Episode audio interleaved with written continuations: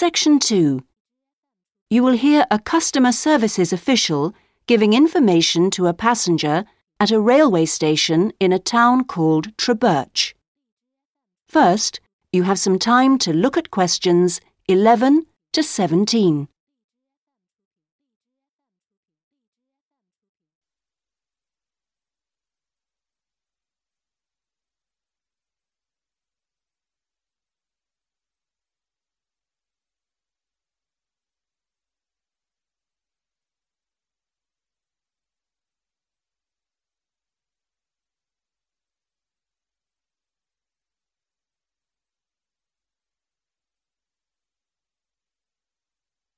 Now listen carefully and answer questions 11 to 17.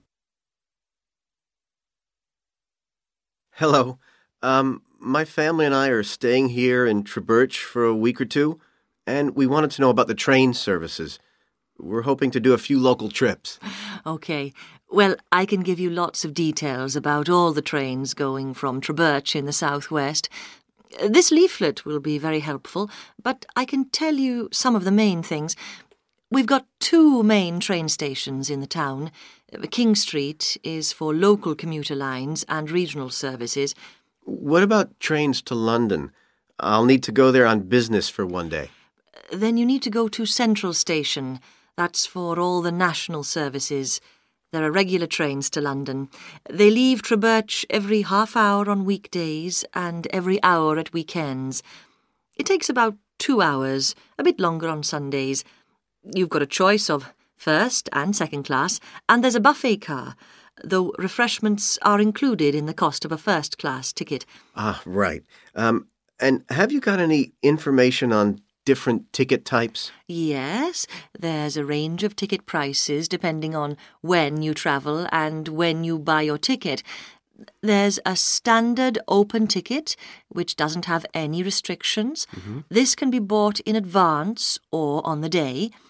You can also get various discounted tickets. A popular one is called the Super Save, and uh, this is okay for travel after 8:45. Then there is the special ticket, which is valid for travel after 10:15. The special tickets are also valid for travel at weekends. Uh, the cheapest tickets are called advance, and you have to buy them at least 6 days ahead. Only a certain number are available, and you have to make seat reservations for these. Before you hear the rest of the conversation, you have some time to look at questions 18 to 20.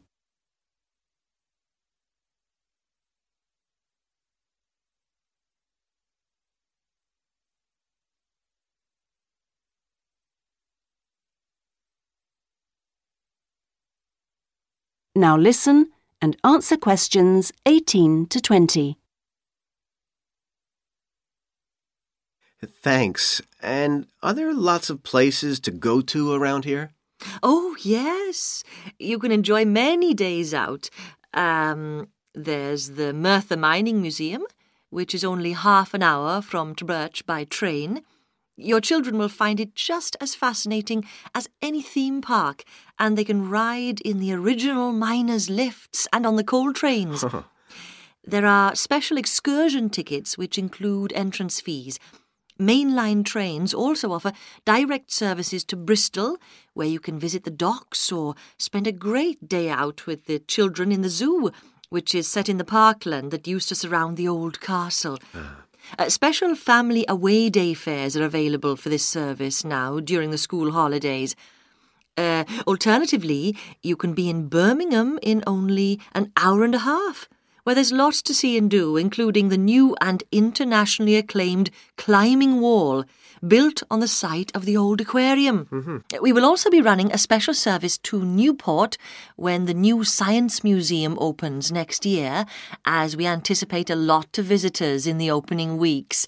I'd advise you to call early to book your tickets. Is that okay? Yes, thanks. That is the end of section 2. You now have half a minute to check your answers.